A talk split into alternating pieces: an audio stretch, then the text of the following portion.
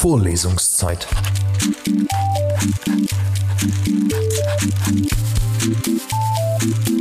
Der Geschichten-Podcast für jede Gelegenheit.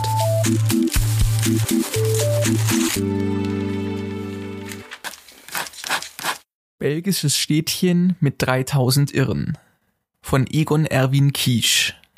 Gelesen von Elias Mohr.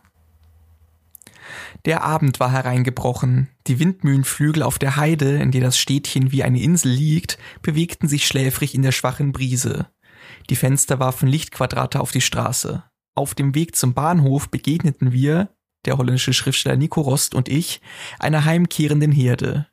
Die Schafe trotteten auf dem Bürgersteig an den mehrstöckigen Häusern und den Kandelabern der elektrischen Beleuchtung vorbei und drängten sich dann durch den engen Eingang eines Hauses, in dessen Hof ihnen wohl der Stall bereitet ist. Ihr Läuten trippelte ab, das letzte Klingling wurde von den Vesperglocken abgelöst.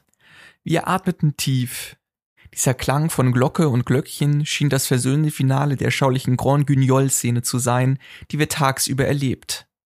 Irrtum. Es war nicht der Schlussakkord. Ein unfriedlicher Schlussakkord sollte noch ertönen. Ein Wächter überholte uns auf seinem Rad.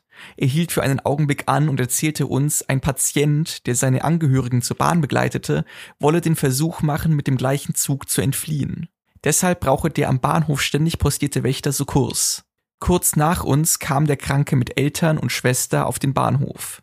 Der Vater, ein dekrepiter Mann mit dem Bändchen der Ehrenlegion, die Mutter umso lebensvoller, immerfort sprechend, die Tochter ein schlankbeiniges Sportmädel. Etwas abseits von ihnen hielt sich der junge Patient seinen Schritt und sein Gesicht, ein sehr geistiges Gesicht, verrieten Erregung. In zehn Minuten, in acht Minuten wird sich entscheiden, ob es mir glückt, aus diesem fürchterlichen Milieu wegzukommen. Niemand darf mir anwerken, was ich vorhabe. Noch sechs Minuten. Er ahnt nicht, dass draußen auf dem Bahnsteig Feinde stehen, deren Augen durch die Milchglasscheibe auf ihn zielen. Er schaut auf die Uhr. Nur noch vier Minuten. Noch zwei. Vater drückt ihm die Hand und während des mütterlichen Kusses, gleichzeitig mit der Zärtlichkeit der Familie, spürt er, wie er von hinten gefasst wird. Die von der Familie verständigten Wächter führen ihn weg. Das war der Schlussakkord unseres Besuches in der kleinen Stadt. Er gellte heftig in uns nach, denn die anderen Kranken, die wir gesehen hatten, sich mehr minder mit ihrer wirklichen oder eingebildeten Situation abgefunden hatten. Der junge Mensch wollte fliehen, er hat die Minuten gezählt, vielleicht muss er noch Jahre, Jahrzehnte in dem ihm verhassten Ort bleiben. Vorlesungszeit. Vorlesungszeit ist eine M945 Produktion. Ein Angebot der Media School Bayern.